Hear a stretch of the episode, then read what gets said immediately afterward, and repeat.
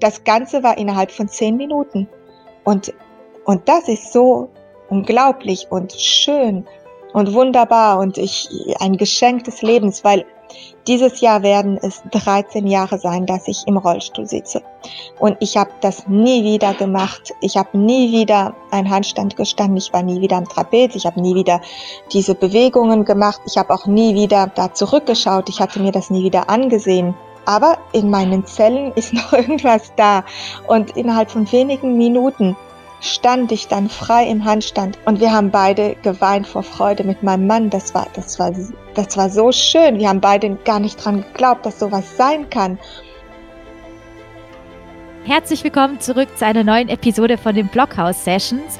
Wir haben heute einen spannenden Gast und zwar sind wir hier mit Silke Pan und Silke hatte ihre Karriere als Trapezkünstlerin gestartet. Sie hatte dann nach einigen Jahren einen schweren Unfall beim Trapez und sitzt seitdem im Rollstuhl.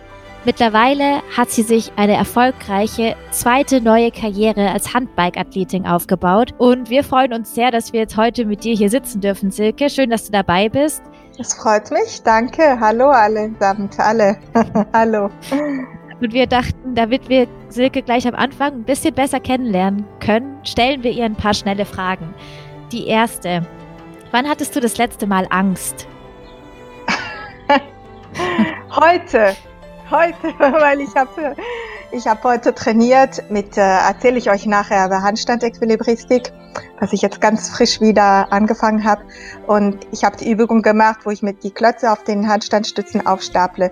Und da hatte ich ein bisschen Angst umzukippen. So, ja.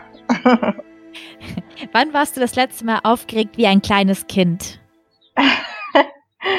Na, das war ähm, äh, jetzt vor etwa einem, nee, nicht mal ganz einen Monat, da hatten wir das erste Rennen wieder in der Schweiz nach dieser Corona-Krise. Da sind ja viele Rennen ausgefallen. Und äh, das erste Rennen der Saison ist immer ein bisschen spannend und besonders, weil man nicht weiß, wo man steht. Und da war ich ganz nervös. Wann hattest du das letzte Mal einen Lachflash? Also eigentlich gestern, wo mein Mann äh, ganz gut gelaunt war und der hat mir dann hat wieder Witze gemacht und das ist dann ja, da lache ich dann gerne, wenn wir so entspannte Momente haben. Und was war der schönste sportliche Moment in deinem Leben? Hm, schwierig zu sagen, weil da gibt es einige, aber ich würde sagen, also wenn ich zwei nennen darf, dann wären das zwei. Das war, äh, als ich die Weltbestzeit gefahren bin im, ähm, im Marathon in Heidelberg, weil das war wirklich mein erster ganz großer Erfolg im Handbike, äh, wonach dann noch andere gefolgt haben. Und dann diesen Monat im April, wo ich nach fast 13 Jahren Paraplegie zum ersten Mal wieder im Gleichgewicht auf meinen Händen stehen konnte. Und das war, wow, okay. das war ganz verrückt für mich. Können wir auch später drauf zurückkommen. Und was war der schwierigste sportliche Moment? Naja, da gibt's vielleicht einige, aber wo ich jetzt ähm, zum Beispiel äh, letztes Jahr habe ich auch wieder so eine große Tour gemacht und letztes Jahr war das im also im Paratriathlon. Ich bin 30 Seen überquert im Schwimmen und dann noch 1000 Kilometer mit Rennrollstuhl und Handbike. Und da gab es schon Tage, wo es einfach schwer war, wo ich am liebsten aufgehört hat, hätte, aber da wollte ich durchziehen und da muss man dann einfach die Zähne zusammenbeißen und sagen, an, ja, ich glaube an mein Ziel, ich weiß, dass ich das schaffen kann und äh, und dann, naja, manchmal, wenn es schwer war, dann ist die Freude umso schöner, wenn man dann irgendwas erreicht hat. Schön, das ist jetzt ein schöner Start, um auch gleich ins Gespräch einzusteigen. Ja. Genau, wir wollten einfach mal fragen, also so, vielleicht kannst du uns einfach ein bisschen erzählen, auch äh, was in deinem Leben so passiert ist. Du hast als Trapezkünstlerin angefangen und uns einfach mal mitnehmen in deine Laufbahn. Mhm, okay. Ja, also mm, als Kind war ich schon immer ziemlich sportlich, aber eher in der Akrobatik und im Tanzen auch diese Gebiete. Ich hatte also ganz grob gesagt eine, Kindheit, die nicht so äh, einfach war. Und da war der, der Sport für mich wirklich eine Therapie. Das war mit dem, dank dem Sport, dass ich aufatmen konnte und irgendwie mich entfalten konnte. Und ich habe also mit Turnen begonnen und dann äh, Turmspringen. Und danach bin ich auf die Artistenschule nach Berlin. Da bin ich ausgebildet worden, also als Artistin, als staatlich anerkannte Artistin im, äh, in der Spezialisierung Handstand, Equilibristik, Kontorsion und Trapez. Und, ähm, und dann habe ich angefangen zu arbeiten, habe dann einige Jahre gearbeitet als Artistin in verschiedenen Orten wie Zirkus, Freizeitpark, Varieté-Theater, äh, auch auf Kreuzfahrtschiffen, Gala-Events und so. Ja, und dann im Jahre 2007, da arbeiteten wir mit meinem Mann in einem Freizeitpark in Italien. Und dort ist die große, große Wende meines Lebens passiert, weil ich bin vom Trapez gestürzt und ja, und da ist, war es einfach ein großer Unfall und seitdem bin ich querschnittsgelähmt. Ja, da beginnt halt ein neues Leben. Ich äh, war sieben Monate im Krankenhaus, erst in Italien, dann in der Schweiz, im Schweizer Paraplegikerzentrum in Lottwil. Das hatte mein Vater so veranlasst, dass ich äh, dort ob, nochmal operiert werde, weil das in dem Bereich ein sehr gutes Zentrum ist. Und äh, danach haben wir ein vollkommen neues Leben aufgebaut. Wir haben mit meinem Mann eine Gesellschaft aufgebaut in Ballondekoration, Cannibaloon-Team, und haben begonnen damit zu arbeiten. Nebenbei habe ich äh, mich sehr aktiv sportlich betätigt und habe dann eigentlich ja mit dem Handbike begonnen. Ich habe mir ein, mein erstes Handbike gekauft 2008, als ich aus dem Krankenhaus rauskam. Und äh, da habe ich gleich schon angefangen zu trainieren. Und die Rennen habe ich dann erst 2012 begonnen, weil davor gab es so viele Dinge in meinem Leben, die neu waren. Ich musste erstmal zurechtkommen mit allem, mit dem, einem neuen Wohnort, mit einem neuen Beruf. Und es gab zu viel, so dass ich mich nicht sofort auf den Leistungssport konzentrieren konnte.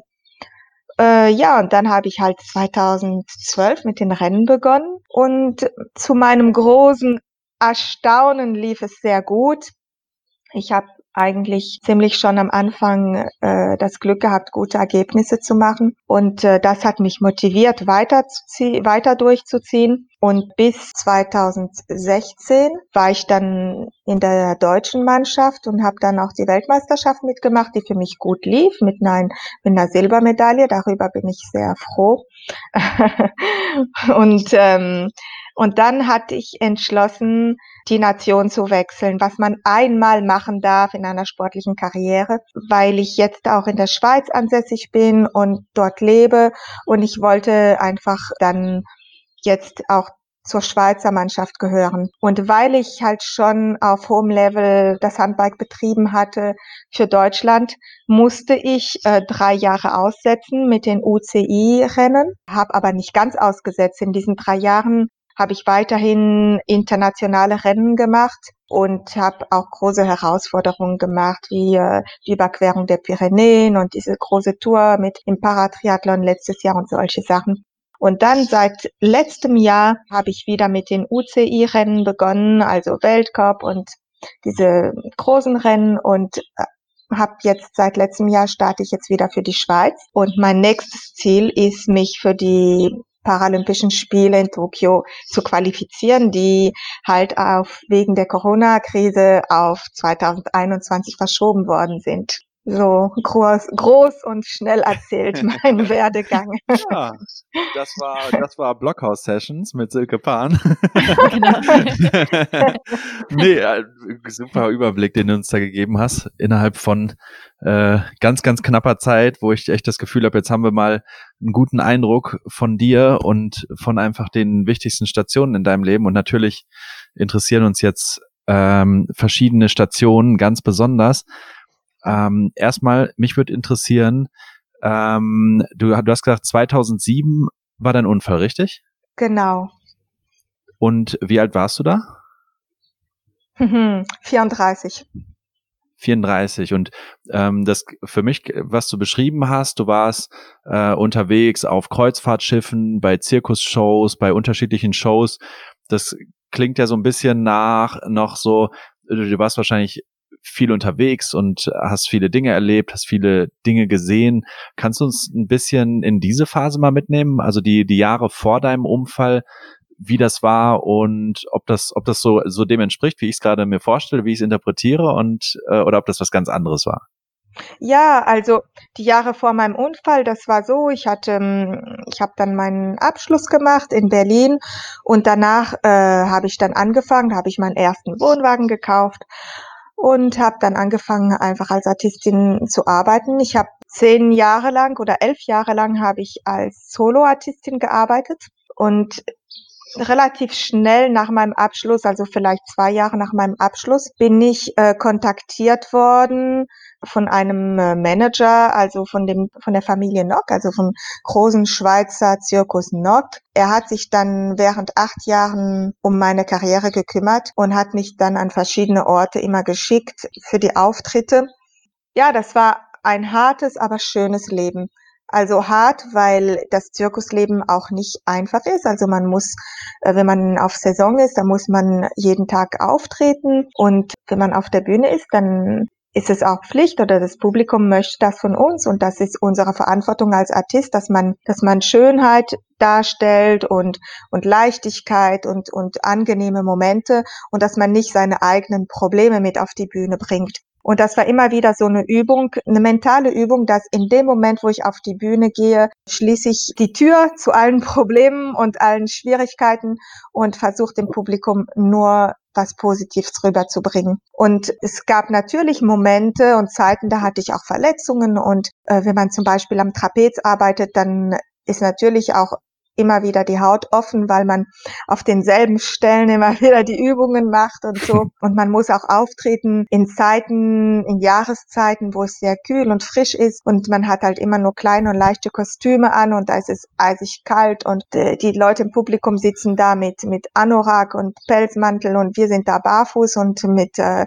fast nichts auf dem Körper. Und das ist dann schon nicht einfach, wenn man dann mit seinem Körper arbeitet und dass man dann äh, locker bleiben kann in seinen Bewegungen und so. Und ja, und das Harte ist dann vielleicht auch das. Man muss, man muss auf seinem, man muss geistlich stark sein und auch körperlich, dass man einfach immer wieder äh, die volle Leistung bringt, egal wie man sich fühlt. Und man kann als Artist auch nicht wie ein Leistungssportler einfach so schnell zum Arzt oder einen Physiotherapeuten besuchen und so, weil man immer auf Tournee ist und man ist immer unterwegs und da, das ist immer, äh, da muss man halt einfach versuchen, sich selbst zu heilen oder selbst seine Lösungen zu finden und daran war ich eigentlich gewohnt und das, ja, das, das sind vielleicht ein bisschen die schwierigen Sachen. Dann gibt es natürlich ist, an dem Beruf sind sehr viel schöne Seiten und deshalb habe ich den auch ausgeübt so lange ja, wenn man das liebt, mit sich selbst zu arbeiten und einfach auch immer wieder seine eigenen Grenzen rauszustoßen und ja auch das Künstlerische darin zu suchen in einer Darbietung. Also, dass man die Schönheit sucht mit der Bewegung und der Musik und dann seine eigenen Kostüme aufzeichnen kann und immer wieder neue Darbietungen äh, kreieren muss und da wird auch viel Fantasie verlangt und man ist da so in einer Welt von, ja, in einer, in ein bisschen in einer Traumwelt, in einer reellen Traumwelt, wenn man so sagen kann. ähm, und das, das hat mir immer sehr gefallen. Ja, das war, das war schon schön. Dieses, das und die, dieses viele Reisen. Das hat positive und negative ähm, Seiten, dass viele reisen, man sieht viel von der Welt, man sieht, man, man trifft viele verschiedene Kulturen und Menschen. Und auf der anderen Seite ist es ein bisschen schwieriger, ähm, wenn man feste Freunde an einigen Orten hat, weil man die so wenig sieht, weil man immer auf Achse ist und äh, und auch eben, wenn man irgendwas braucht und man ist immer in einer neuen Stadt und man weiß nicht, wo man die Sachen findet und man hat wenig Zeit, weil man hat am Tag drei Vorstellungen und muss hat dann gerade vielleicht zwei Stunden dazwischen, um alles zu erledigen. Ja, das sind so ein bisschen Sachen, die dann damit muss man einfach zurechtkommen. Aber das war einfach, das war so mein Leben und daran war ich gewohnt und und ich habe das gern gemacht und das ist so ich glaube, als Artist ist das so eine Mischung zwischen Künstler und Hochleistungssportler. Da hat man so beide Seiten. Und das finde ich, ja, das finde ich sehr interessant. Und ich sehe auch, dass es, was auch interessant ist, ist, dass ich jetzt die beiden Seiten kenne, dass ich beides sehe. Jetzt, wo, wo ich nach dem Unfall wieder ganz raus bin von dieser Szene, ist es interessant, auch das ein bisschen von außen zu betrachten wie ich mhm. gelebt habe und ähm, und jetzt bin ich vielleicht ein bisschen in einem ja, in Anführungsstrichen normalerem Leben, auch wenn es nicht ganz normal ist, ja. aber ja. Hm. Ja, das, ich habe diese Frage auch gestellt, weil ich glaube, dass eben diese, diese Zirkusartistenwelt, viele sehen die eben nur von der anderen Seite. Viele sehen die eben nur von vorne. Und genau deswegen hat mich mal interessiert, wie ist das denn ganz authentisch, wenn man, wenn man dieses Leben so lebt? Und deswegen finde ich es auch spannend, dass du uns einfach mal die verschiedenen Komponenten beschreibst, die dazugehören. Ja. Und das heißt also, das war, das war das Leben, das du bis zu deinem Unfall gelebt hast und auch bis zu deinem Unfall natürlich mit sowas rechnest du ja nicht. Also du, du sagst ja, du bist mal verletzt, aber dass, dass so ein Unfall passiert, das, das ist natürlich, wie du ja auch gesagt hast, das ist einfach ein absoluter Wendepunkt in ja. deinem Leben.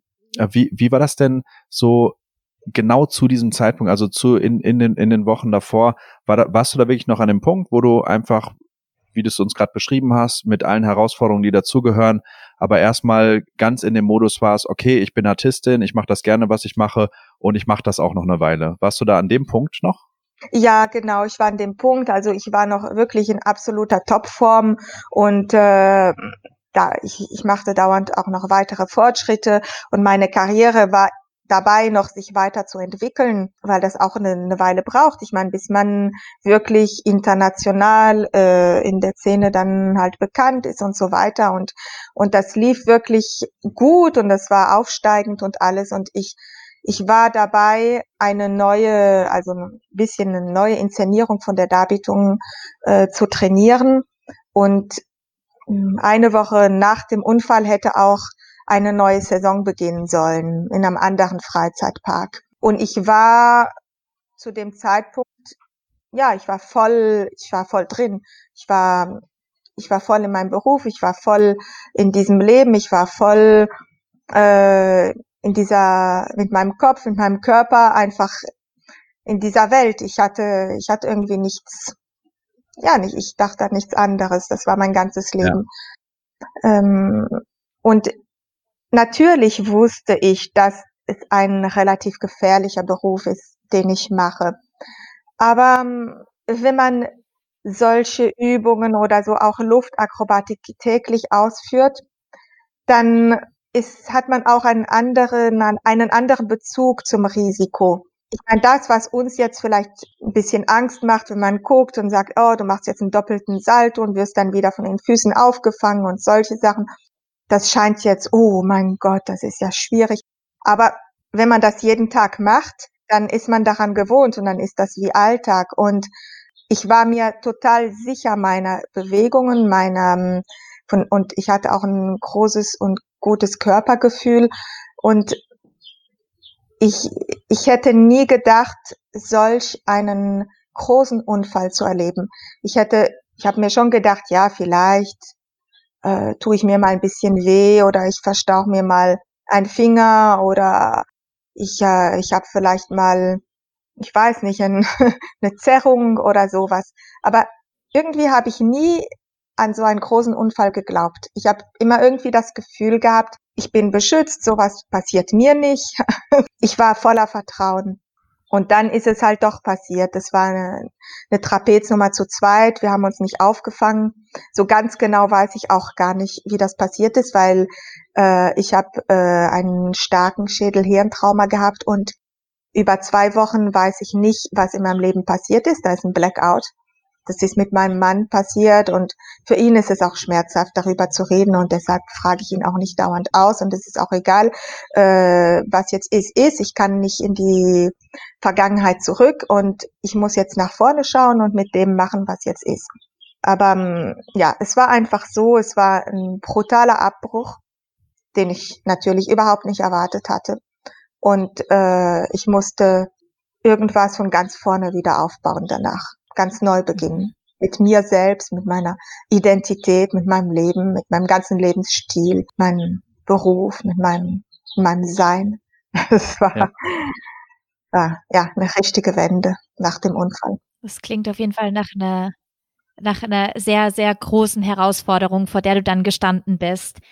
Ja. Und du hast, du hast vorhin auch was gesagt, was hier jetzt irgendwie gerade so zum Thema passt, weil du meintest vorhin, ähm, noch, äh, als du von deiner Trapezkünstlerzeit gesprochen hast, meintest du, dann muss man die Türe zumachen zu negativen Gedanken oder negativen Emotionen und ähm, quasi schaffen, eben sich davon zu lösen, um in, da, da war es jetzt im Kontext von der Performance, aber um dann eben strahlend auf die Bühne zu treten. Ähm, und da wollte ich eigentlich fragen, quasi, wie du das konkret machst, ob es da so was Konkretes gibt, dich von negativen Gedanken zu lösen. Und das ist wahrscheinlich auch, das schlägt wahrscheinlich die Brücke dann generell zu deinem Umgang mit dem Unfall danach. Mhm, mhm. Ja, also das ist für mich so eine eigentlich so eine meditative Übung, dass ich, dass ich einfach mich zentriere wieder vor, bevor ich auf die Bühne gehe. Ich zentriere mich auf mich selbst, auf meine, auf meine Atmung, auf, ähm, ich versuche mich, ich versuche einfach total abzuschalten von allem, was um mir herum ist und versuche zu einer richtigen inneren Ruhe zu kommen. Und nur und nur, ich mache das auch so mit Visualisation, einfach, dass ich dann auch äh, einfach wie eine Lichtblase um mich herum visualisiere und, und sag, okay, da prallt jetzt alles Negative ab und kommt nicht in mein Herz rein. Und da, und da bin ich jetzt beschützt. Ich bin jetzt in meiner Blase, ich bin beschützt und mit diesem Licht und dieser positiven Gedanken möchte ich jetzt auf die Bühne und nichts anderes das ist so eine, eine Übung, die ich dann äh, immer wieder machte und die mir auch geholfen hat, nach dem Unfall auch dieses Abschalten können, dieses wieder einfach auf seine Essenz zurückzukommen, auf wer man ist, ohne, ohne diese Identität, die man sich in der Gesellschaft aufgebaut hat.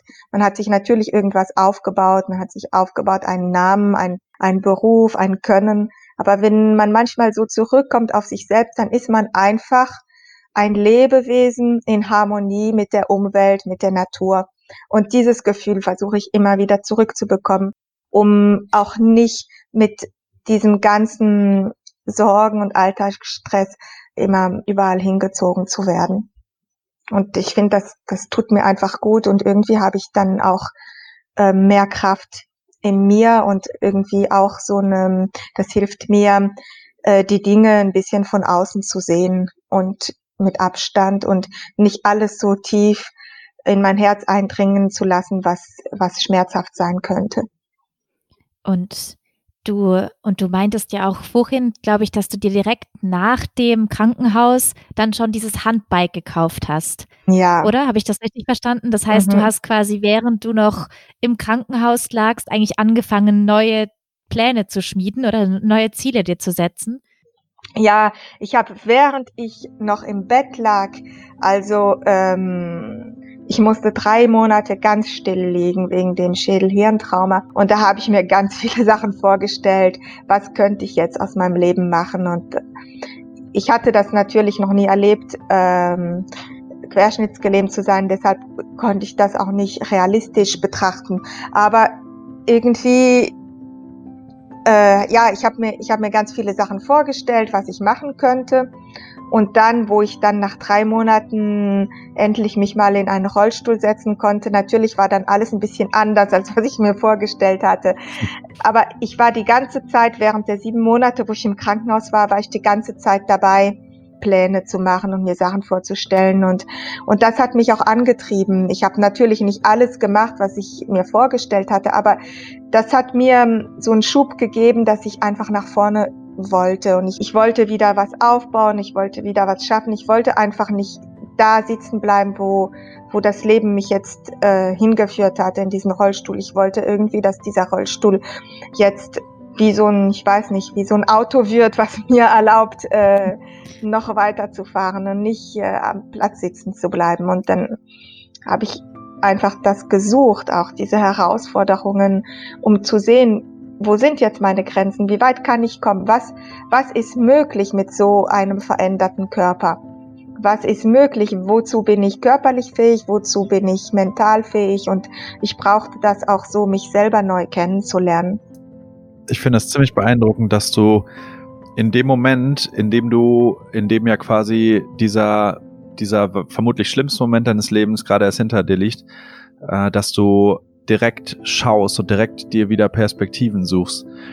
War das bei dir, ging das, ging das wirklich sehr schnell, dass du an diesen Punkt gekommen bist? Oder hattest du doch eine Phase, in der du erstmal quasi vielleicht auch ein Loch hattest oder erstmal quasi überhaupt damit klarkommen musstest, was ist da gerade passiert? Oder ging das wirklich innerhalb von, von Tagen oder wenigen Wochen, dass du wieder an dem Punkt warst, wo du gesagt hast, okay, ich suche jetzt nach neuen Perspektiven und Dingen, die ich danach tun kann? Ja, also zuerst, wo ich erfahren habe, äh, was mir passiert war, da war natürlich erstmal so ein Loch, wo ich erstmal nicht wusste, was ist los, was mache ich jetzt, wer bin ich. Und da war schon erstmal so ein Tief. Aber ich glaube, ich habe jetzt nicht einen genauen Zeitbegriff, weil das alles noch ein bisschen verschwommen ist in meinem, in meinem Kopf. Aber ich glaube, relativ wenig Zeit danach habe ich schon angefangen, äh, neue Pläne zu machen. Also am Anfang war es schon so, wo ich zu Bewusstsein gekommen bin, hatte ich wirklich ganz starke Schmerzen. Und das war erstmal ganz schwierig auszuhalten. Und ich hatte, ich erinnere mich, ich hatte ich hatte, ja, ich bekam sehr viel Medikamente, aber trotz den Medikamenten hatte ich so starke Schmerzen, dass ich Momente hatte, wo ich sagte, ich möchte lieber sterben. Ich kann nicht, ich kann diese Schmerzen nicht mehr aushalten. Und eigentlich bin ich gar nicht so. Ich bin ein sehr positiver Mensch und ich, ich denke nicht an, an sowas, aber das war in dem Moment wirklich ganz extrem. Und ich musste erstmal natürlich diese Phase überwinden, wo ich einfach nur am Überleben war, sozusagen. Und wo es dann besser ging, dann habe ich natürlich äh, angefangen, ja, habe ich dann gleich angefangen, Pläne zu schmieden und das war immer noch in der Zeit, wo ich im Krankenhaus im Bett lag. Also das war dann vielleicht Ende der drei Monate, wo ich ganz still liegen musste. Vielleicht so ungefähr. Und ich war, ich war voller Motivation und Tatendrang und so. Aber ich weiß, dass also das irgendwie, wo ich dann aus dem Krankenhaus rauskam, wo ich dann in die wahre Welt kam mit meinem Rollstuhl, da hatte ich wieder so ein Tief, weil irgendwie hatte ich mir das gar nicht vorgestellt, wie das wirklich in Wahrheit ist. Und da kamen dann ganz viele Schwierigkeiten auf mich zu.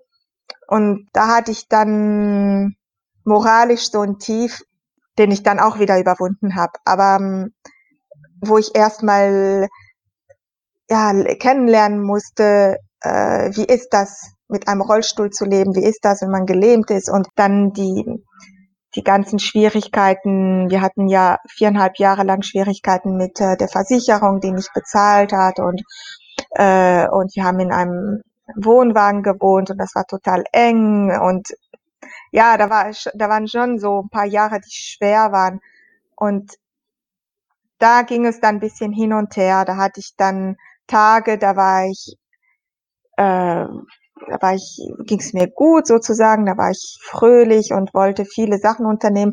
Und dann hatte ich wieder Tage, da, als ob mir da die Augen aufgingen und da sagte ich mir, ja, aber das ist doch alles nicht möglich und dein Leben ist jetzt fertig und du hast keine Hoffnung mehr und alles, was du machen möchtest, das ist doch gar nicht, das kannst du doch jetzt gar nicht mehr machen. Und guck mal jetzt, äh, wie dein Leben ist und du kannst nicht mehr, ich weiß, du kannst nicht mehr reisen, du kannst nicht mehr springen, du kannst nicht mehr laufen, du kannst äh, auch, äh, du kannst nicht mal mehr an deinen Schrank ran und ich weiß nicht, alles solche Sachen und, und dann, ja, war es ein bisschen hin und her. Und dann erst, wo ich dann nach vier Jahren mit dem intensiven Leistungssport begonnen habe, im Handbike, da fühlte ich mich dann auch besser in meinem Leben, in meinem Kopf und ich habe dann mit dem Leistungssport begonnen, auch weil das gleichzeitig die Zeit war, wo endlich diese Situation gelöst war mit der Versicherung, die dann schließlich ähm, das bezahlt hat, was sie zahlen musste. Und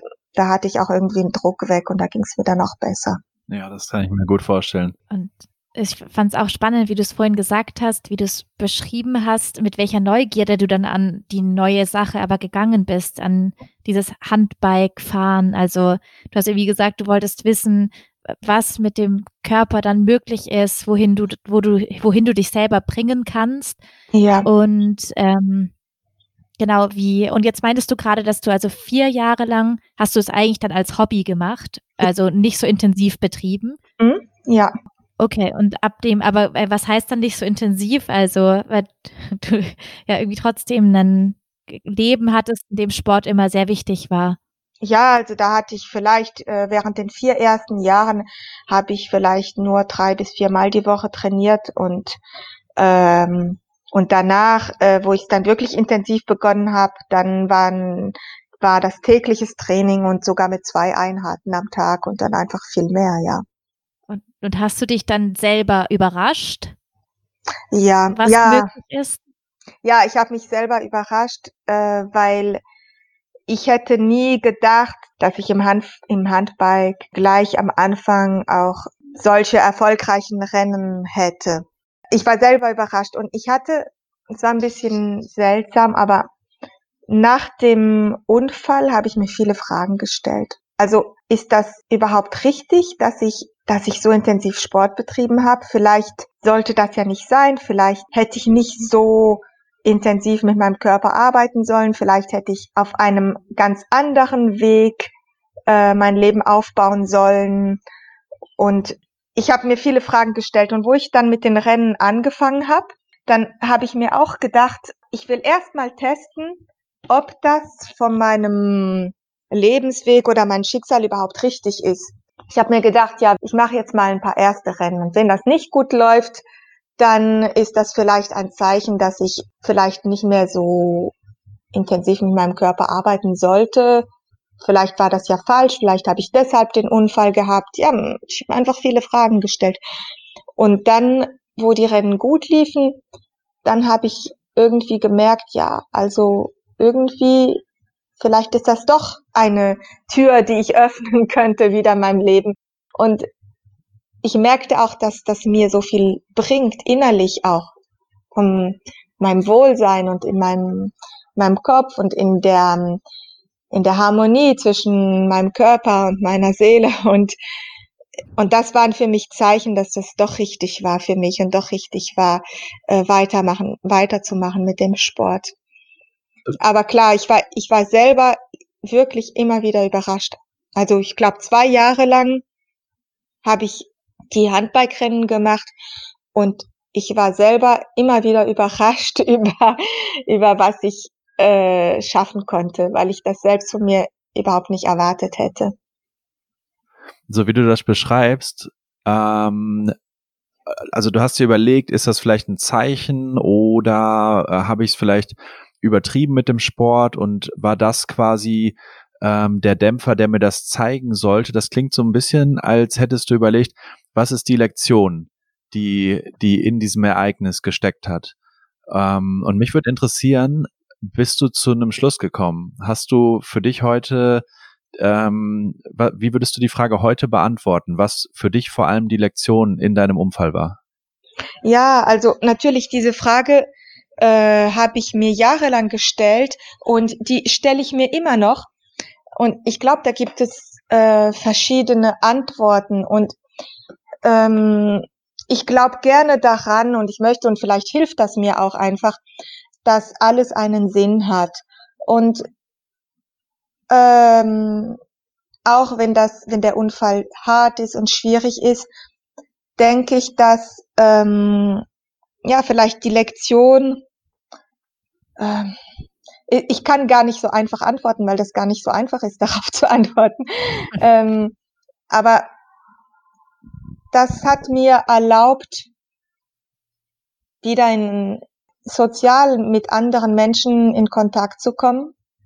Und zu der Zeit, wo ich Artistin war und nur auf der Bühne war, da war wie so eine Art Abstand zwischen mir und dem Publikum und den Leuten. Und ich war immer so in meiner Welt. Ich lebte äh, unter Künstlern und Artisten und ich war so immer, ich war wirklich in dieser Welt und kam da nie raus. Und jetzt mh, mm, bin ich mit den Menschen, ich bin mit allen Menschen zusammen, ich bin mit Menschen von verschiedenen äh, ja, von verschiedenen sozial, sozialen Ursprung und verschiedenen Berufen und auch mit viel, vielen Leuten, die mit einer Behinderung oder mit Krankheiten leben. Ähm, ich werde auch viel kontaktiert von äh, irgendwie verschiedenen ähm, Gruppen, die sich einsetzen für, für Menschen mit Behinderung. Und das hat mir erlaubt, ja, einen neuen Blickwinkel zu haben und vielleicht ähm, auch toleranter zu werden mit allem, mit mir selbst vor allem. Jetzt mit der Behinderung, auch wenn ich sehr aktiv bin, kann ich nicht mehr ganz so viele Sachen machen wie vorher. Äh, alles geht ein bisschen langsamer und manchmal macht unser Körper irgendwas, was wir nicht wollen und da habe ich jetzt eine ja eine, eine große Toleranz entwickelt und vielleicht einfach gelassener zu werden, nicht mehr so eine Perfektion von mir und von was um mich herum ist zu verlangen und zu akzeptieren, dass die Welt auch anders läuft, als was man sich vorgestellt hätte, aber dass die Sachen gut sind, so wie sie sind. Und, und dass man Qualität und, und interessante Dinge in seinem Leben aufbauen kann, auch wenn es am Anfang alles nicht so perfekt ist. Oder ich weiß nicht, ich habe jetzt zum Beispiel mhm. einen Körper, der geschädigt ist. Und das bedeutet aber nicht, dass ich nur ein halbes Leben leben werde. dass, äh, ich kann genauso gut ähm, große Sachen aufbauen, auch wenn ich jetzt nicht mit dem Körper in meinem Leben bin, äh, den ich mir gewünscht hätte. Und ja das, äh, da sind so, ich weiß nicht, das ist vielleicht auch eine Anschauungsweise, aber ich fühle mich jetzt innerlich einfach viel gelassener und ruhiger, als, äh, als ich damals war. Und das, ja, das ist interessant, dass du Leben gelernt, ja. Das ist interessant, dass du, dass du sagst, ähm, dass du jetzt eben dass das alles nicht mehr so perfekt ist und ich kann das gut nachvollziehen, weil du eben einfach mit einer Situation umgehen musst, die, die einfach, die du einfach nicht ignorieren kannst, die, die dich einfach in vielen Bereichen einschränkst und trotzdem bist du ja sportlich nach deinem Unfall doch letztendlich erfolgreicher als vor deinem Unfall, oder? Also sportlich schon, ja, weil ähm, ich hatte eine Sportkarriere gemacht, bevor ich in die Artistenschule ging, aber da war ich in, da habe ich dann immer wieder mal die Sportarten gewechselt. Ich war natürlich immer in der Akrobatik, also im Turnen, im Turmspringen, Trampolinspringen, ähm, Tanzen, Theater. Ich habe alle diese diese Sachen ausgeübt, weil ich Artistin werden wollte. Und da war mein Ziel, wirklich die Artistik und deshalb habe ich dann auch die, die Sportkarriere nicht so stark ausgebaut wie, wie jetzt. Äh, und deshalb kann man sagen, ich bin jetzt sportlich ja erfolgreicher, als was ich vor dem Unfall war. Aber auf der anderen Seite war ich als Artistin ja auch in einem gewissen Maße wie eine, eine Sportlerin nur hat man da halt keine Wettkämpfe gehabt. Die Wettkämpfe waren sozusagen die Auftritte. Und, äh, und in meinem Beruf hatte ich schon Erfolge. Also als Artistin hatte ich schon Erfolge. Äh, aber das ist nicht unbedingt vergleichbar. Es ist ein bisschen, ja, es kann man vergleichen und nicht vergleichen. Es gibt da ja. Nee, ich will es auch überhaupt nicht schmälern, überhaupt nicht. Also ich will überhaupt nicht sagen, dass du davor nicht auch einen ähnlich intensiven Sport betrieben hast und nicht auch ein ähnliches Niveau erreicht hast. Ähm, nur finde ich es besonders spannend, dass du eben nach deinem Unfall dann in diesen Bereich Wettkampf gekommen bist und dann eben auch im Wettkampfbereich ganz außerordentlich erfolgreich geworden bist und dazu ja sicherlich der Unfall zu einem ganz großen Teil beigetragen hat. Ja, ja, das schon. Also ich bin dann äh, jetzt zum wirklich zum Leistungssport gekommen. Ähm, und das, das war schon unfallbedingt, weil, weil ich nach dem Unfall einfach irgendwas suchte, wo ich mich ausdrücken kann, wo ich mich wieder ganz fühle, wo ich mich äh, wieder wohlfühle in meinem Leben, in meinem Körper.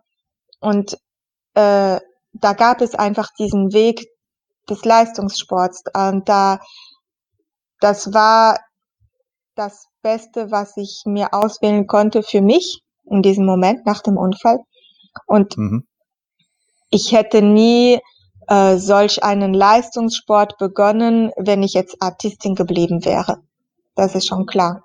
Weil ich, ja. äh, ich war vollkommen zufrieden mit meinem Leben und hätte da keinen Sinn daran, darin gesehen, äh, jetzt nochmal äh, in den Leistungssport zu steigen. Ich war ja schon da körperlich irgendwie sehr aktiv und ich hätte sowieso keine Zeit gehabt, dann noch was anderes nebenbei zu machen.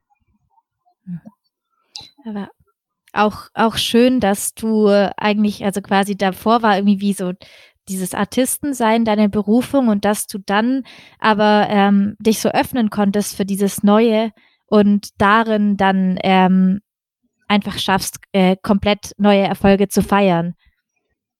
Ja, es ist, es ist schon, schon schön und eigentlich unglaublich und, und das Leben überrascht uns immer wieder äh, zu sehen, dass, dass man manchmal wirklich kaputt ist und alles ist zerstört und dann irgendwie relativ kurze Zeit danach, dann, dann baut man wieder große Erfolge auf in Dingen, die man vorher gar nicht kannte. Das mhm. ist, äh, das ist schon lustig, weil ich habe diesen Sport Handbike äh, eigentlich vorher gar nicht gekannt. Und äh, ich weiß, ich stellte mir manchmal vor, ähm, ja, das wäre doch äh, lustig, wenn es so Fahrräder gäbe, wo man mit den Armen äh, kurbelt und so. Ich, ich, hab, ich weiß, ich hatte mal solche Ideen, äh, weil ich als Trapezkünstlerin auch viel mit meinen Armen gearbeitet hatte und wir gingen mit meinem Mann immer joggen äh, jeden Morgen. Und dann hatte ich mir gedacht, ja, ich müsste doch auch sowas mit den Armen machen können, so ein Ausdauersport, aber ich wusste nicht, dass es sowas gibt. Und, ähm, und das, ja, und das war dann wirklich auch eine, eine schöne Überraschung, als ich dann äh, diese Handbikes äh, gesehen habe zum ersten Mal. Und, und das, das war so ein Sportgerät, der mich überhaupt nicht an die Behinderung erinnert hat. Das ist nicht wie Rennrollstuhl, wo man, das ist auch eine sehr schöne Sportart, aber im Rennrollstuhl ist es ein Rollstuhl. Und im Handbike, da liegt man einfach ganz drin. Und das ist auch eine Sportart, die, die nicht behinderte Menschen machen, um ihren Oberkörper zu stärken. Und, und das hat mich an nichts Negatives irgendwie verbunden. Und damit ja, stelle ich auch immer wieder fest in meinem eigenen Leben, ich habe ich hab öfters Momente gehabt, wo es wirklich schwer war und wo ich nicht mehr weiter wusste. Aber es ging immer wieder weiter. Immer wenn, immer wenn ich mir manchmal gesagt habe, ja, jetzt ist alles fertig, ich weiß nicht, es ist äh, nichts geht mehr und es haben sich immer wieder irgendwie Türen geöffnet und auch oft unerwartete Türen und und ich habe dann immer wieder einen Schritt gemacht, einen ersten Schritt und dann haben und dann ging es immer in irgendeine Richtung weiter und auch oft in in Richtungen, die mich selber überrascht haben, weil ich nicht immer alles im Voraus geplant habe. Aber das ist doch das Schöne am Leben. Wir sind, wir, wir sind Menschen, wir sind kreativ, wir haben, wir haben irgendwie eine Kraft in uns, die, die, die vielleicht manchmal versteckt ist, aber das sind oft die Herausforderungen im, im Leben und die schwierigen Momente, die uns erlauben, diese Werte in uns zu finden, die wir gar nicht kannten und ja. die uns dann auch erlauben, uns vielleicht auf einer anderen Weise kennenzulernen und zu sehen, was in uns selber steckt und äh, dass wir vielleicht noch andere Qualitäten haben als diese, mit denen wir bis jetzt gelebt hatten. Und natürlich haben wir auch Fehler und haben auch viele, hat jeder Mensch seine Schwachpunkte, aber, aber daran können wir arbeiten und das ist auch das Schöne an, am Leben und an uns Menschen, dass wir dass wir selber diese Verantwortung aufnehmen können, zu sagen, ja, ich, ich sehe jetzt meine Schwachpunkte, daran kann ich arbeiten, ich sehe jetzt äh, neue Möglichkeiten oder ich kann mir selbst neue Möglichkeiten geben und kann selbst entscheiden jetzt, ob ich nach rechts oder nach links gehen möchte. Und dann merkt man vielleicht, dass es nach links nicht so gut läuft und nach rechts läuft es besser. Und dann macht man so seine Erfahrungen. Und, und das ist auch das, was mir erlaubt, mit den Jahren auch immer wieder gelassener zu sein, innerlich, weil ich, weil ich so viele Dinge probiert habe. Und ich bin auch oft vor eine Wand gestoßen. Aber nichts hat mich zerstört. Ich bin immer noch da. Und, und das gibt mir auch dieses Urvertrauen, dass ich weiß, ich kann immer wieder aufstehen. Und deshalb habe ich auch keine Angst und ich versuche auch immer wieder neue Dinge und mache gerne äh, ganz große Herausforderungen und um zu sehen, ja, guck mal, Silke, wie, was kannst du, was, wie weit kannst du noch gehen? apropos, apropos neue Dinge und große Herausforderungen. Mich würden vor allem zwei Dinge noch interessieren. Das eine hast du am Anfang schon angesprochen. Du hast gesagt, dass du zum ersten Mal seit 2007 jetzt kürzlich wieder einen Handstand gemacht hast. Und ähm, das würde mich als zweites interessieren, als erstes, wo wir gerade noch beim Handbike-Sport sind. Was wäre gerade oder was ist gerade dein großes Ziel, dein oder dein größtes Ziel, deine große Vision im, im Handbike-Sport? Ja, also im Handbikesport möchte ich mich jetzt wirklich gerne für die Paralympics qualifizieren. Wir sind aktuell drei Frauen in der Schweizer Nationalmannschaft und es werden schlussendlich nur höchstens zwei Plätze da sein für zwei Frauen.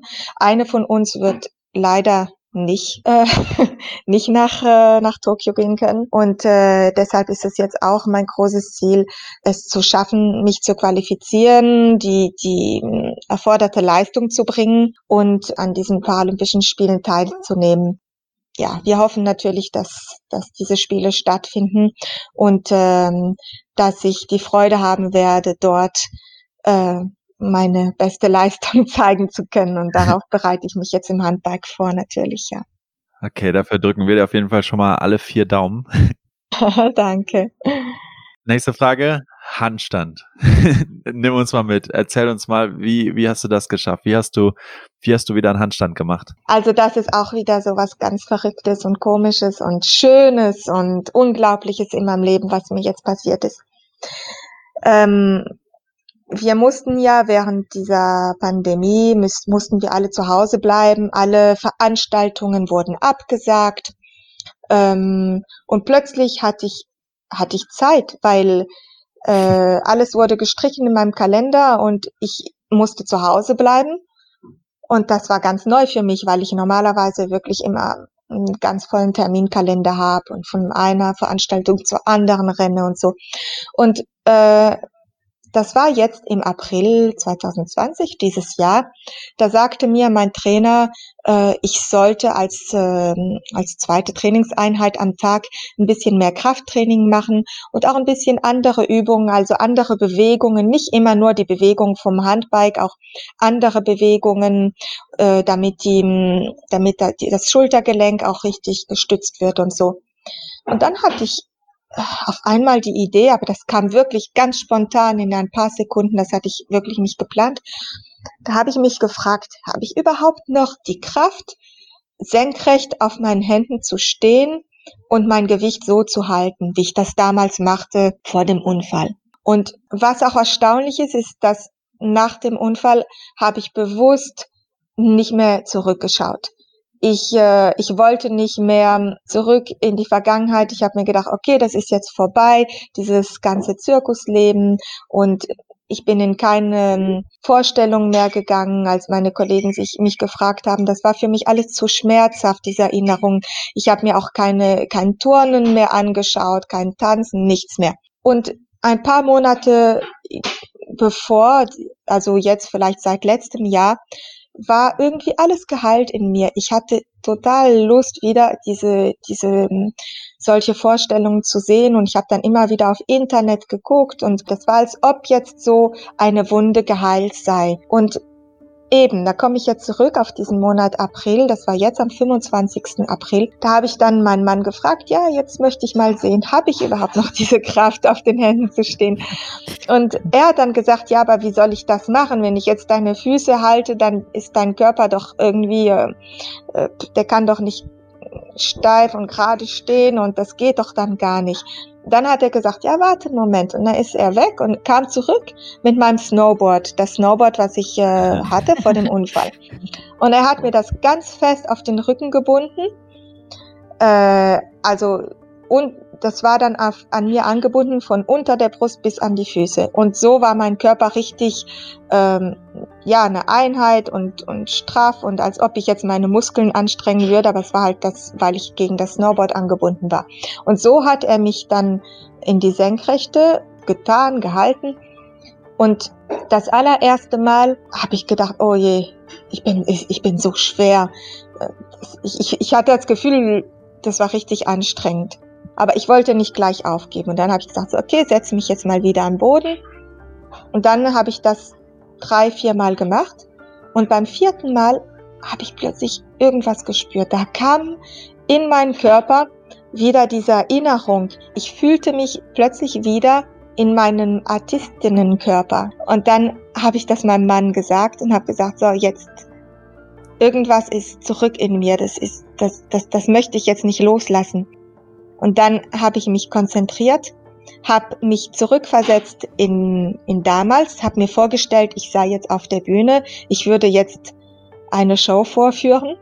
Und dann habe ich ihm gesagt, so, jetzt nimm meine Füße und bring mich jetzt bitte wieder in die Senkrechte. Und dann habe ich, und dann kam mir wieder alles. Dann hat mein Körper reagiert und hat dieses Gleichgewicht gesucht. Und da habe ich eine, da bin ich eine Minute gestanden, frei im Handstand. Wow. So, und das war innerhalb, das Ganze war innerhalb von zehn Minuten.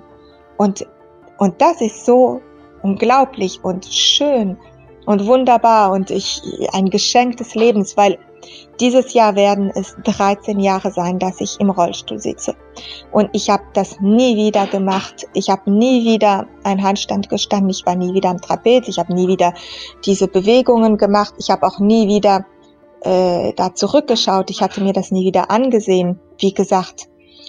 Äh, aber irgendwie ist in meinen Zellen ist noch irgendwas da. Und, und innerhalb, wie gesagt, innerhalb von wenigen Minuten stand ich dann frei im Handstand. Und, und wir haben beide geweint vor Freude mit meinem Mann. Das war, das war, das war so schön. Wir haben beide das gar nicht dran geglaubt, dass sowas sein kann.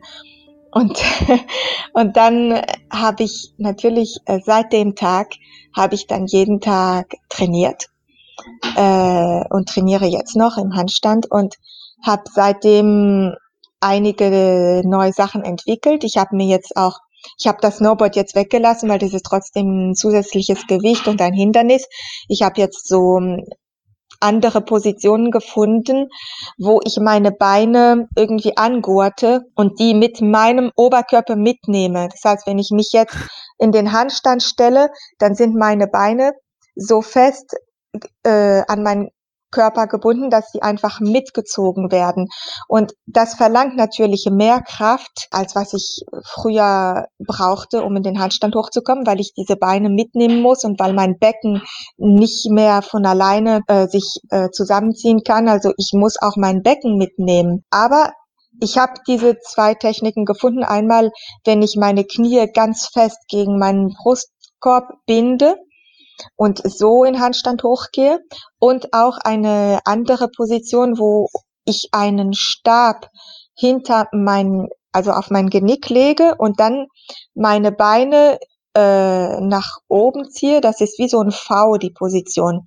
Und da sind meine, meine Füße sind an die Stange gebunden naja, vielleicht könnt ihr das auf Internet ein bisschen suchen, weil ja, wir brauchen auf jeden Fall Fotos. ja, und, und in dieser Position habe ich jetzt auch äh, ja einige andere Sachen entwickelt. Und dann ging das relativ schnell, also meine Fortschritte. Am 21. Mai habe ich dann zum ersten Mal wieder in Einnahmehandstand gestanden. Und das war für mich auch nochmal wow, also ein großer, ein Riesenschritt, weil für mich, also wenn man man Artist ist und international auf internationalem Niveau, dann muss man auch ein Einnahmer stehen können. Und, und das war ah, plötzlich habe ich ah okay das ist jetzt auch vollbracht. Und und dann habe ich ja gut und jetzt habe ich eben das entwickle ich verschiedene Sachen wie äh, ich habe jetzt ich habe jetzt meinen, äh, also mein Podest, mein Handstandpodest von früher, das habe ich jetzt wieder zurückbekommen.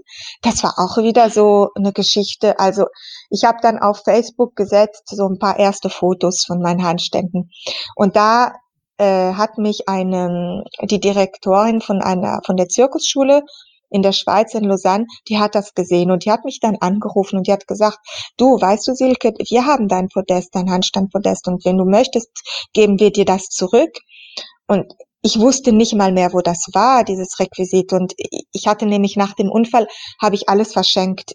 Ich habe gedacht, okay, es ist alles vorbei, ich gebe alles an, an verschiedene Zirkusschulen und es ist alles fertig. Und ich hätte nie selber den Schritt gemacht, dass ich das zurückverlange, weil ich habe gedacht, ja, das ist einmal gegeben und ich, ich werde die Sachen nicht zurückverlangen. Aber sie hat mir gesagt, okay, guck mal, ich habe gesehen, was du machst, ich finde das so großartig. Äh, es wäre mir eine Freude, dir deine Requisiten zurückzuschenken. Und dann habe ich diese Requisiten abgeholt und meine Handstandstützen habe ich ein bisschen kürzen lassen, weil ich jetzt den Handstand hochdrücke von der Sitzposition aus. Und das heißt, ähm, die Handstandstützen sind dann ein bisschen höher als meine Schultern und das geht noch. Aber vorher waren die wirklich viel höher, weil ich ja stehen konnte vor dem Unfall. Das habe ich jetzt ein bisschen angepasst. Äh, aber ich habe jetzt mir auch neue Stützen machen lassen und mache jetzt äh, eben wie die Übung, die ich heute früh trainierte. Das ist dieses äh, mit den Klötzen, die aufstapeln und abstapeln auf den auf den Handstandstützen und ich äh, ich, ich übe jetzt auch wieder so ein paar verschiedene Figuren mit dem Einnahmehandstand und was was auch wieder jetzt eine wunderbare Neuigkeit ist und das ist mir eine Freude, euch das zu berichten, ist, ähm, ich habe seit, äh, ja, sind, vor drei Tagen habe ich meinen ersten Vertrag wieder abgeschlossen als ähm, gelähmte oder Paraplegiker-Artistin. Äh, das, oh. ist, das ist so, ja, das ist, das ist auch wieder so was das Leben einfach, wie das Leben einfach so ist. Aber da ein Zirkusdirektor von einem Zirkus in der Schweiz, Helvetia, hat diese Bilder von mir gesehen und äh, hat mich kontaktiert und, und mir gesagt, äh, es wäre uns eine Freude, äh, wenn du in, bei uns im Weihnachtszirkus arbeiten würdest diesen Winter. Und, äh, und dann haben wir uns getroffen und äh, ja, und da habe ich jetzt zugesagt und jetzt bin ich dabei, meine Darbietung aufzubauen. Äh, und dann werde ich im Weihnachtszirkus im Dezember meine erste, meine erste wow. richtige Saison machen äh, als wiedergeborene Artistin nach dem Unfall. Also so, ich weiß gar nicht, wie ich das nennen soll, weil weil ich eigentlich außer mir niemand gesehen habe, der das macht, aber es ist kein Grund, das nicht zu machen. Ich sehe irgendwie, dass es möglich ist. ja, ja das ist einfach. auch schön, weil weil äh, du hast ganz am Anfang gesagt, dass du ein Mix bist aus Künstlerin und Extremsportlerin. Und ich finde, das kommt hier so schön rüber, weil du äh, mit so einer Kreativität an alles rangehst, dass du irgendwie ganz neue, also alles neu eröffnest und neu denkst. Und irgendwie hat dich deine Kreativität ganz schön weit gebracht oder bringt dich sehr weit, habe ich das Gefühl. Ja, das stimmt schon. Also indem ich immer kreativ geblieben bin, das hat mir das erlaubt, äh, einfach auch an verrückte Dinge zu denken und neue Sachen zu machen oder neue Sachen zu erfinden, die, es gar nicht gibt oder neue Wege zu gehen, äh, die vorher vielleicht keine andere Person in derselben Situation wie ich gegangen ist und und ich, ich mache es dann einfach und ich versuche einfach, weil ich diese Neugierde habe, zu sehen, wo bringt mich das hin? Und äh, äh, dass ich jetzt wieder mit den Handständen begonnen habe, ich hätte ja diesen ersten Versuch machen können und dann hätte ich mir sagen können, ja, aber guck mal, Silke, das geht doch nicht. Das, das, wenn man, wenn man querschnittsgelähmt ist, da macht man sowas nicht. Das ist doch unmöglich. Das macht niemand. Das kann man nicht machen. Und ähm, du hast das jetzt ein bisschen als Krafttraining gemacht, aber dabei bleibt's jetzt auch. Aber ich wollte einfach weiter. Ich habe weiter versucht und, und jetzt kommt es eben sogar zu, zu so einem zu, zu richtigen Vorstellungen vor Publikum mit mit äh, in einem ganz normalen Zirkus mit ähm, mit ganz normalen anderen Artisten zusammen, äh, was nichts mit Behinderung zu tun hat. Und das ist für mich wieder so ein Schritt, der mir erlaubt, ähm, zu sagen, ja, die Behinderung wird mich nicht anhalten. Es ist nicht, weil es jetzt diese Behinderung gibt in meinem Leben, dass, äh, dass mein Leben behindert, davon behindert sein muss.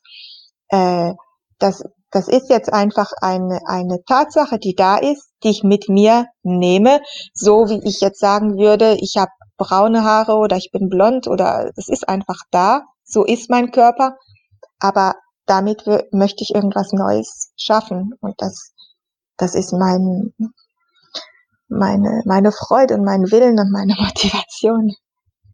Ja, annehmen und das absolut Beste draus machen.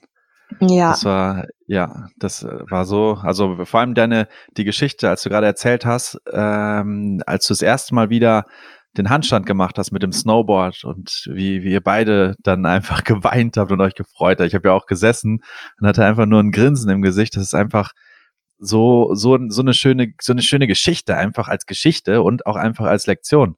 Dass du halt einfach gesagt hast, ich probiere es einfach. Ich mache einfach, ich, ich habe hier die Situation und ich gucke einfach mal, was kann ich daraus machen. Ich habe hier eine Inspiration, ich probiere es einfach und jetzt machst du wahrscheinlich Dinge, die vor dir vielleicht noch niemand anders gemacht hat. Einfach nur, weil du gesagt hast, ich, ich probiere es einfach mal aus und ich gucke einfach mal, was passiert und was ich, was ich schaffen kann. Und wow. das, äh, das ist für mich persönlich, glaube ich, fast die Hauptlektion aus diesem Podcast. Und äh, die, die Frage möchte ich gerne aber auch an dich vielleicht als Abschlussfrage zurückgeben. Was wäre ähm, der wichtigste Tipp, den du vielleicht unseren Zuhörern mitgeben würdest, wenn sie selber in einer schwierigen Situation sind oder wenn sie selber nicht mehr wissen, wie es weitergeht oder sich vielleicht Dinge im Leben ändern? Was wäre dein, dein, in Essenz dein Tipp, den du diesen Leuten mitgeben würdest?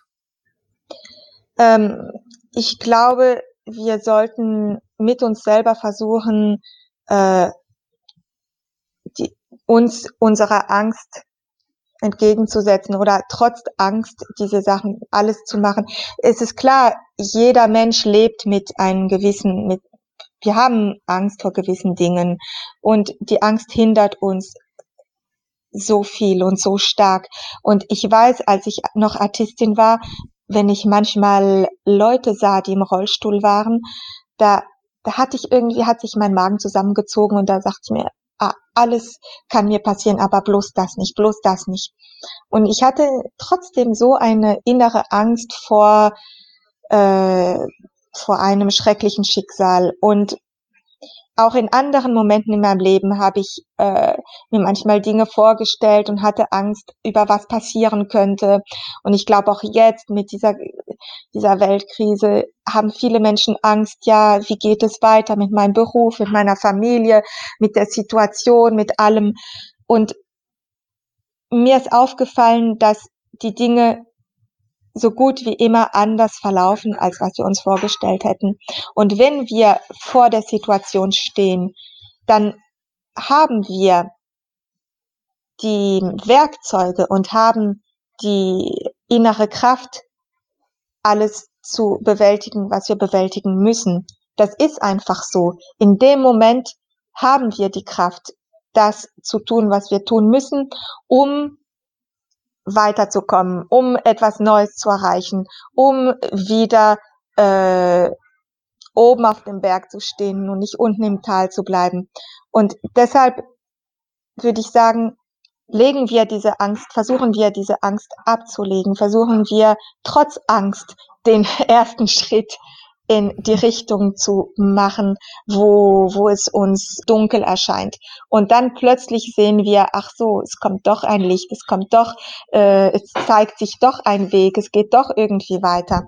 Und dieses Vertrauen wieder aufzubauen, dieses Vertrauen zum Leben, dieses Vertrauen zu, zu dem, was wir sind und uns sagen zu können, wenn ich lebe, dann hat das einen Sinn, auch wenn ich den Sinn nicht sofort verstehe. Und ich muss einfach immer weitermachen. Und der Rest tut sich von selbst. Die Türen öffnen sich von selbst, solange wir selber aktiv bleiben und selber auch uns unsere ähm, Willenskraft schulen, um, ähm, um unseren Geist und unseren Körper in die beste Richtung zu führen. Wow. das, das, das trifft den Nagel ja nochmal sowas von auf den Kopf. Ich, hatte, äh, ich weiß gar nicht, ob ich es noch drin habe, ich hatte lange auf Facebook mein, mein Coverbild oben war Trust Life and Show Up. In, mhm. Im Sinne von Vertraue dem Leben und tue die Dinge. Und ja. von, von daher spricht mich das natürlich sehr an, was du gerade gesagt hast, weil es so, so sehr auch dieser Botschaft entspricht. Ja, natürlich, ja. Das ist sehr ähnlich, das stimmt. Das entspricht, okay. was ich denke. So langsam, so langsam nähern wir uns dem Ende unseres Podcasts und ich glaube, Sandy, Sandy ist auch noch wach. Ja, genau. Aber was heißt so langsam? Ich glaube, das war gerade fast schon, fast schon in, in, in richtig perfekter, ja. eine richtig perfekte Abschlusssequenz. Genau. Also mir hat es richtig Spaß gemacht, mit dir zu sprechen, Silke. Ja, mir auch. Und das war, war, eine, war eine richtige Reise, die wir gerade mit dir durchgemacht haben. Und mit, mit, allen, mit allen Hochs und Tiefs, die halt einfach dazugehört haben. Ja. Und deswegen bin ich dir sehr, sehr dankbar, dass du dir, dass du dir die Zeit genommen hast und dass du vor allem auch einfach uns offen erzählst, was bei dir passiert ist, wie du damit umgegangen bist und äh, was du einfach auch vor allem jetzt für außergewöhnliche Dinge erreichst und erreicht hast und noch erreichen wirst. Deswegen, in dem Sinne, vielen, vielen Dank. Ja, danke und euch auch. also, uns hat es riesigen Spaß gemacht hier und äh, es war ein sehr inspirierendes Gespräch mit dir, Silke. Und ich bin mir sicher, dass es auch unsere Leute im Bloghaus inspirieren wird und inspiriert hat, sich jetzt diesen Podcast mit dir anzuhören. Und in dem Sinne, äh, vielen Dank und wir hören uns alle bald wieder bei den Blockhouse Sessions. Bis dann.